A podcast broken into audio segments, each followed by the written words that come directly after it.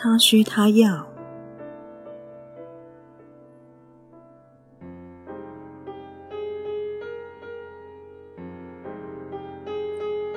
十三，如何让婚姻走出外遇的危机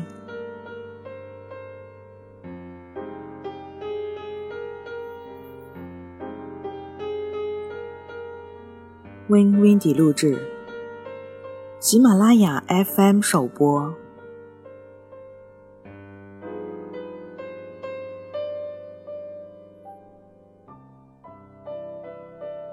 对外遇的解析。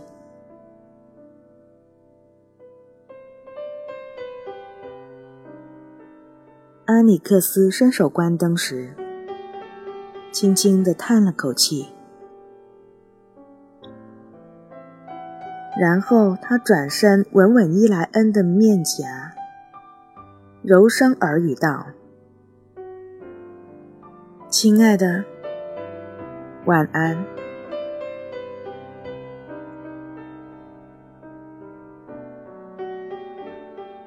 伊莱恩没有任何反应，他早已进入梦乡。他对此已经习惯了，并且知道，倘若把他叫醒、亲热一番的话，他会非常生气。他躺下来，把被子拉到肩头。很久以来，他早已不为自己扮演输家的角色而感到难过了。他只得面对伊莱恩已经对性生活完全失去兴趣的事实。他回想到，刚结婚还没有小孩子那段时间，妻子一度喜欢过性生活。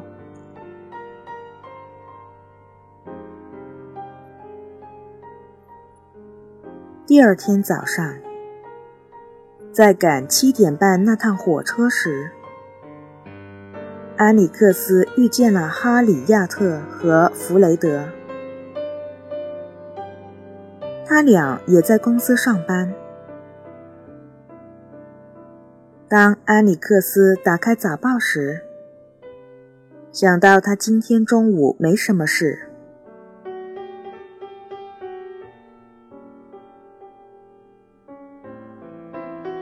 嗨，两位，他叫道：“和我一块吃午饭的伙计今天出城办事了。你们谁有空？一块午餐怎么样啊？”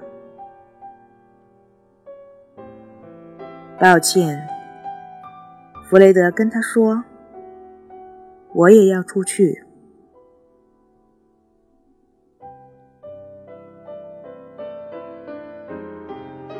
安里克斯看着哈里亚特，他个子高挑，心思细密，朴实无华。我很乐意和你一块进餐。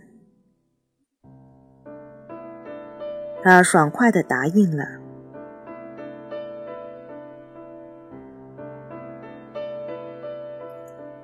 安里克斯心想。我有好一阵子没看到他了。哈里亚特和他读同一所高中，有几年两人都失去了联络，直到在同一家公司上班，才又恢复了联系。在几个月前，他们在同一组工作。安装新的电脑系统时，友谊又重新发展起来。系统安装后，安里克斯由于职责所在，到五楼工作，而他留在七楼。那天午餐时，安里克斯对哈里亚特说。知道吗？我倒是挺高兴查理今天出城。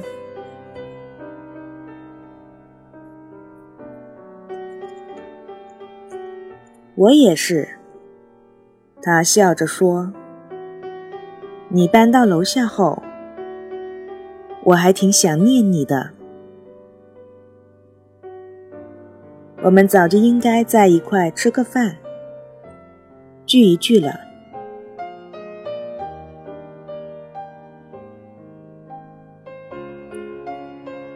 是啊，我们一起完成的那个项目，是许久以来我感到最开心的一个项目。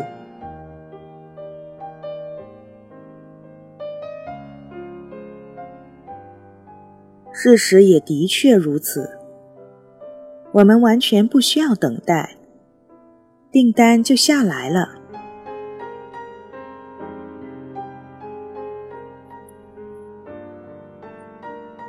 当然嘛，安里克斯轻声笑道：“我们双剑合璧，攻无不克。”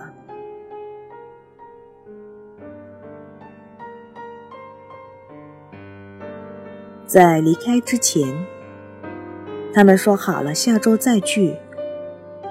很快，周内一次午餐成为他们固定的聚会。一次。哈里亚特送给安里克斯一本有关电脑程序设计的书。几周后，他又回送了一个得体而又可爱的手镯。当他们一块午餐时，安里克斯把礼物拿给了哈里亚特，他脸上闪烁着兴奋的光芒。他以身向前，轻轻地吻了吻他的脸颊。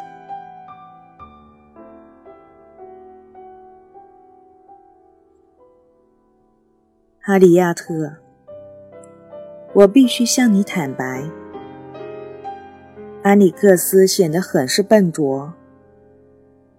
我很喜欢你，这种喜欢，嗯。似乎超过一般意义上的喜欢，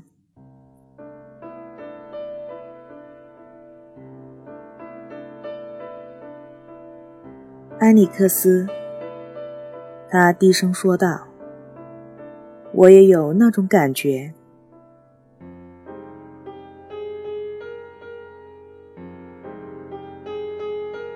我从来没跟你提过我对伊莱恩的感觉。”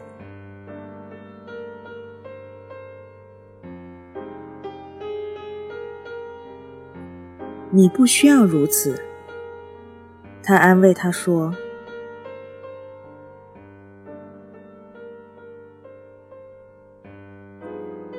但是我想说，以前我从来没向别人提过。我想现在谈谈他。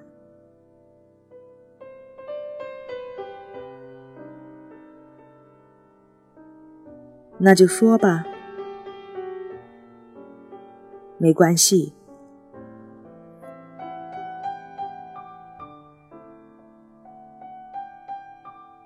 当我和他结婚时，根本就没意识到婚姻会变成什么样子。我以为我们有许多共同的兴趣，就能有许多时间在一起。但所有的一切在一年之内消失。现在我们各做各的。他不想听我讲工作上的事情，并且抱怨我赚钱不多。常常我下班回家，就像走进一个疯人院。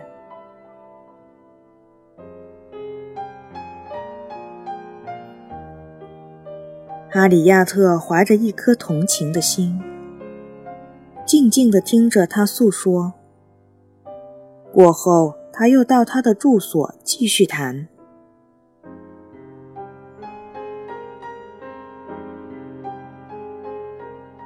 第二天早上，当安里克斯从哈里亚特床上醒来时，觉得她很美。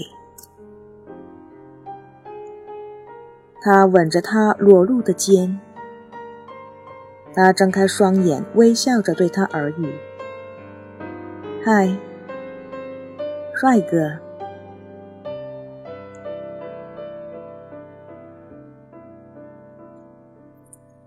嗨，美女。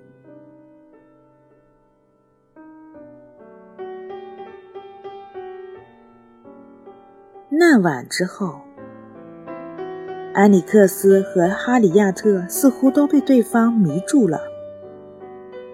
安里克斯这一生中还从来不曾感受到这般热切和谐的性爱。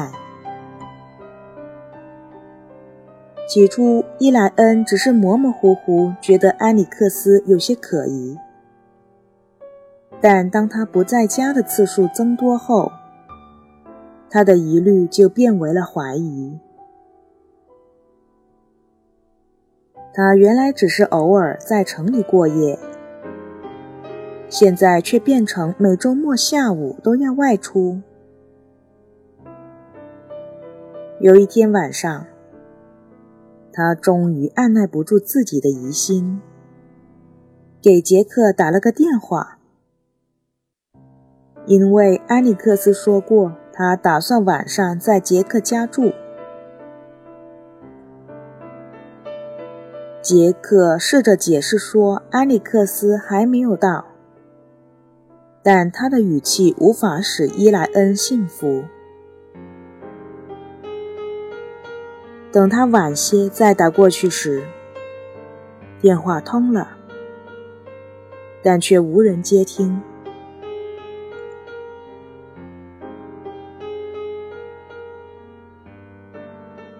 伊莱恩记起安利克斯曾经高兴地提过，他和哈里亚特在某个电脑项目上合作过的事。他还知道哈里亚特就住在离这不远的地方，因此他认为哈里亚特很有嫌疑。一个星期六的下午，当埃里克斯又消失之后，伊莱恩找来隔壁的女孩帮他照看孩子，然后开车到哈里亚特的公寓。当他转到哈里亚特家附近时，一眼就看见安里克斯的车停在街角。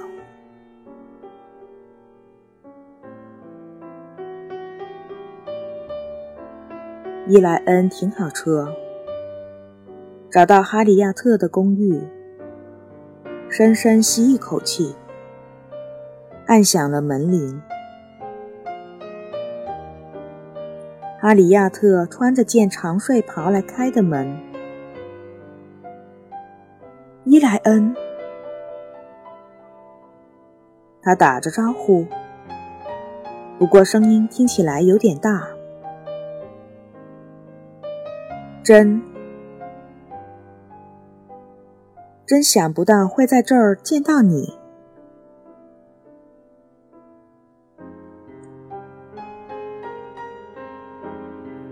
哈里亚特，倘若我的造访显得唐突的话，请见谅。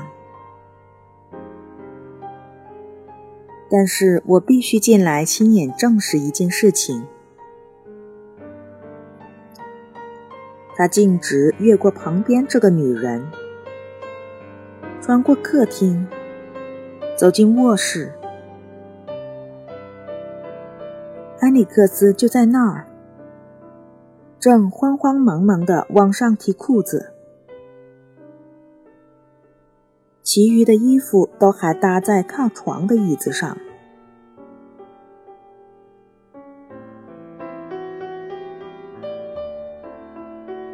伊莱恩，我。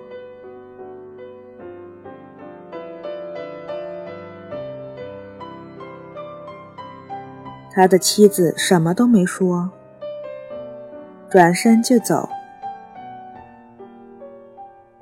出去时，他没看哈里亚特，也没工夫顺便把门关上。一进车子，伊莱恩的眼泪就簌簌往下掉。他如同行尸走肉般的把车开回了家。一路上，他都试着强迫自己用麻木的脑袋将这件事想清楚，似乎离婚是他唯一的选择。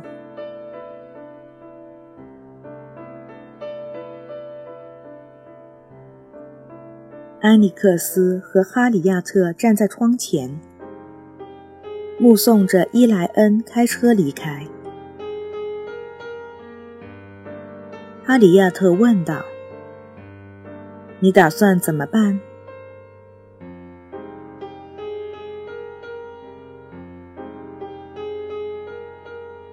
我得去找他，设法让他冷静下来。亲爱的，别担心，事情总会解决的。回到家，阿里克斯看见伊莱恩的车停在车道上，还没熄火，车门半开着。他熄了火，关上车门，把钥匙装进兜里。当他穿过前门时，听见孩子们在哭，一脸茫然，不知发生了什么事情的小保姆告诉他说：“伊莱恩上楼去了。”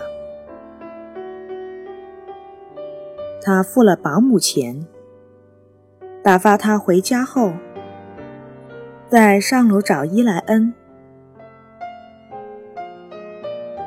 他把自己反锁在卧室里，不愿出来。叫了他好几次都没有反应后，他意识到最好先把孩子们安顿好。于是他带上孩子出去到快餐店里随便吃了些东西，然后回来哄他们上床睡了。这段时间内，卧室的门始终都紧闭着。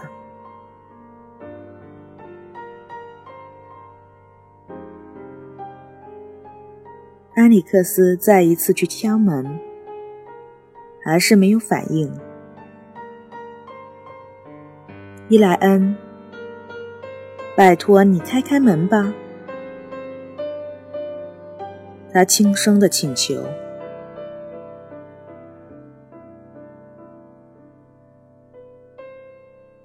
门把的锁发出咔嗒一声，他又试了一次，门开了。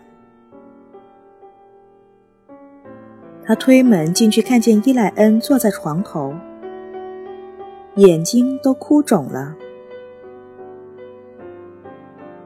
他走向他，我感到非常惭愧，亲爱的。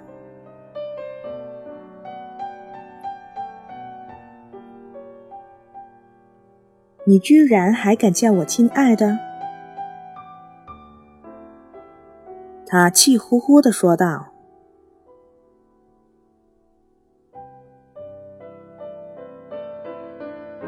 但是伊莱恩，我爱你和孩子们，你们是我的一切。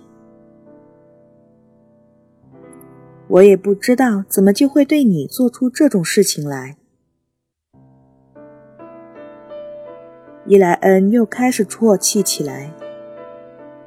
安尼克斯本能的想要去安抚他。别碰我！他喘着气，挣脱他，躲到床中间。你怎么能那样做？我讨厌见到你，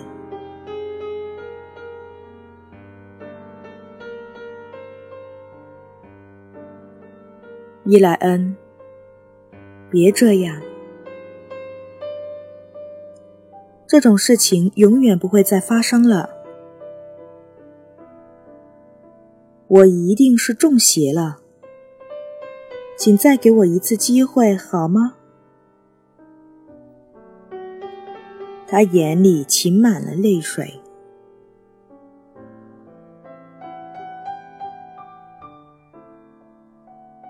你这个骗子！你骗我说那些晚上都在杰克家过的夜，不是吗？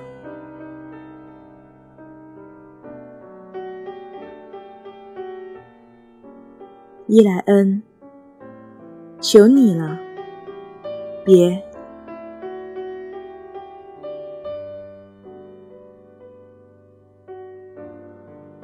别撒谎了。谎言只会使事情变得更糟。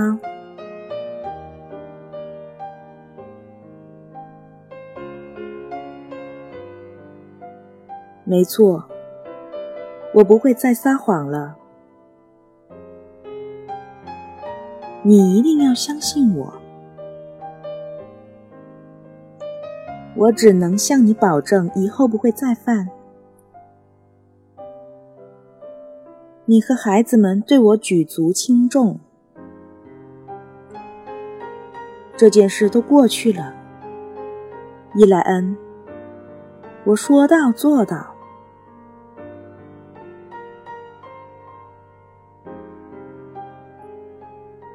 这样的交谈持续到次日凌晨三点。安里克斯请求伊莱恩的宽恕和理解。伊莱恩则带着愤怒与痛苦猛烈地攻击着他，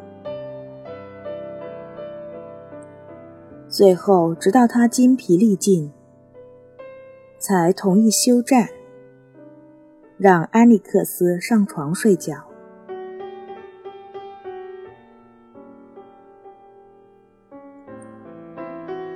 接下来的几天里。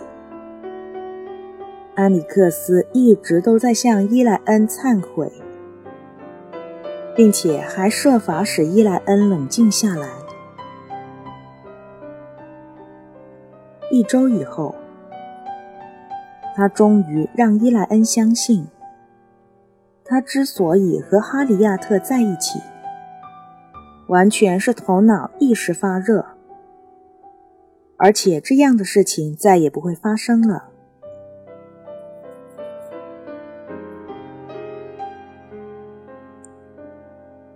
埃里克斯真的就没和哈里亚特一起吃中午饭，但是，一有机会，他就会给他打电话。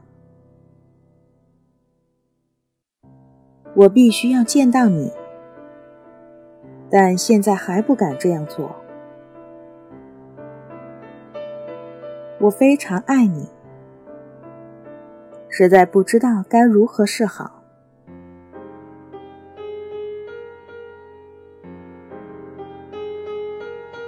安里克斯，我也爱你，这是毋庸置疑的。然而，我要你维持你们的婚姻，我不希望你们为了我走上离婚的道路。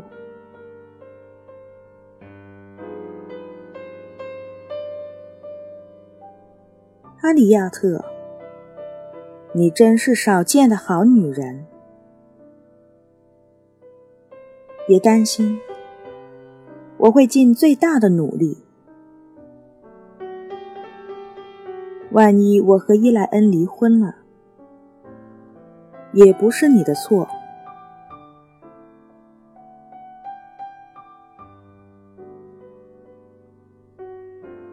里克斯忍了两周后，又开始和哈里亚特在更为隐秘的地点进行午餐约会。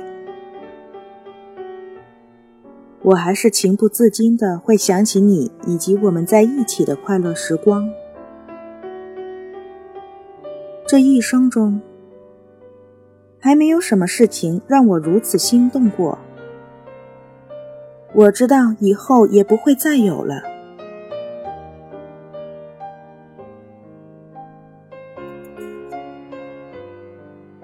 阿里亚特只能握着安里克斯的手，不断的流泪。下一周，他们在杰克的公寓幽会时，又激情焕发的开始着他俩的畸形恋情，好像经过两周的分别，彼此激转了新的能量，更为急切的渴盼相守在一起。自那以后，只要一有机会。他们就在一起吃午饭。在城里过夜是不行的，因为伊莱恩会起疑心。一个周六的下午，安里克斯实在忍受不住了，偷偷的离开家，去了哈里亚特的公寓。他完全没有发现伊莱恩看到他出门，并且还跟踪了他。于是，这让人痛苦的一幕又重现了一次。伊莱恩伤心到了极点。这一次，他叫安里克斯不要再进家门，并起诉离婚。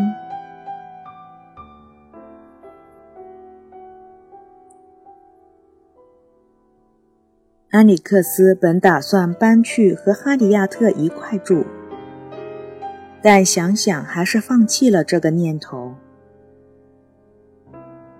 他在基督教青年会找了个房间住下，坐在狭窄的小床上，他开始衡量整个事态。他发现自己不仅思念伊莱恩和孩子们。同时还有其他事情要考虑，包括亲戚朋友的排斥，以及要花很大一笔钱来支付律师费、赡养费和孩子的抚养费。他还想到公司的政策是鼓励家庭完整，而不允许有外遇发生。那么他很有可能因此丢掉工作。至少会失去将要升职的机会。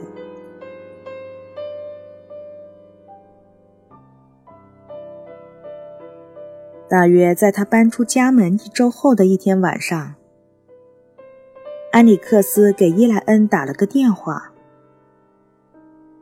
求你再给我个机会，我想在此事发生以前。”我们的婚姻就已经出现问题了。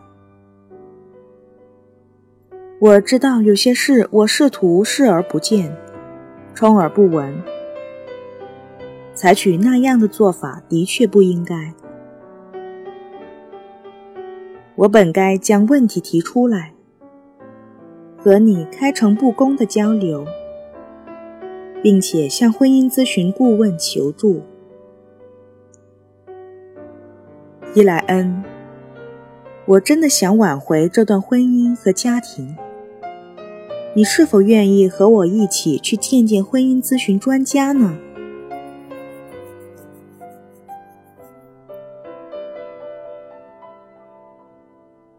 起先，伊莱恩不知道怎样回答才好。安里克斯说的对吗？也许他该负担部分的责任吧。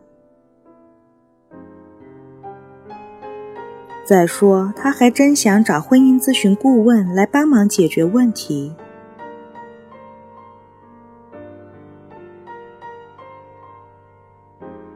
好吧，他终于说：“我试试看。”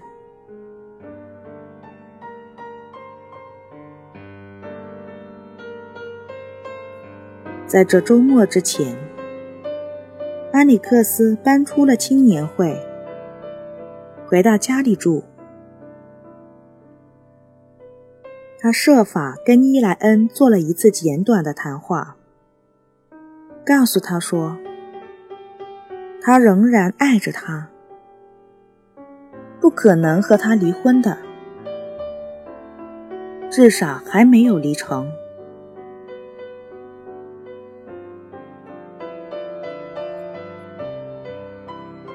在几次咨询的过程中，安里克斯试着将他的感受一一道出。为什么他觉得婚姻会亮红灯？为什么他会对伊莱恩有不满？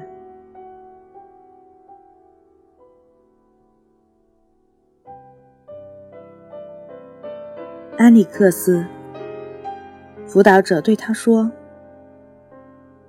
你应该详细讲讲你认为出错的地方，这样我们可以了解的更清楚些。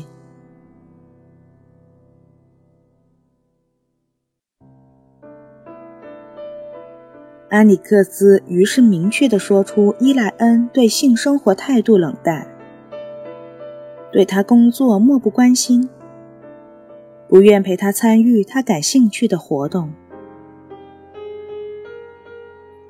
他还说他在家务事方面没完没了的唠叨，即便他从来不需要外出找工作也是如此。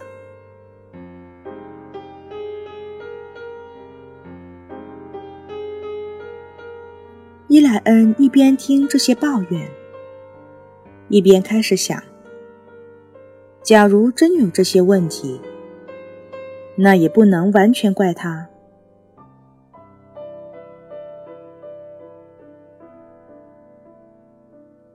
然后，辅导者将问题重点集中在安里克斯的身上，并要他全然诚实地回答下面一个问题：他是否还爱着哈里亚特？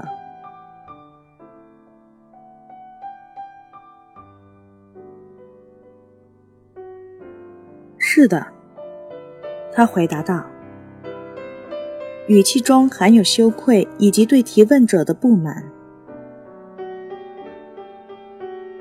安里克斯才不想自讨没趣地说出他和哈里亚特又在约会，并在杰克公寓一块午餐的事情。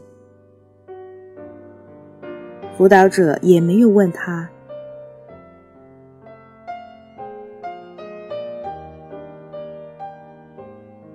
接下来的几个月里，安里克斯继续接受辅导。并保持和哈里亚特的交往。他欺骗了辅导者和妻子，让他们都以为他从此将永远忠实于妻子。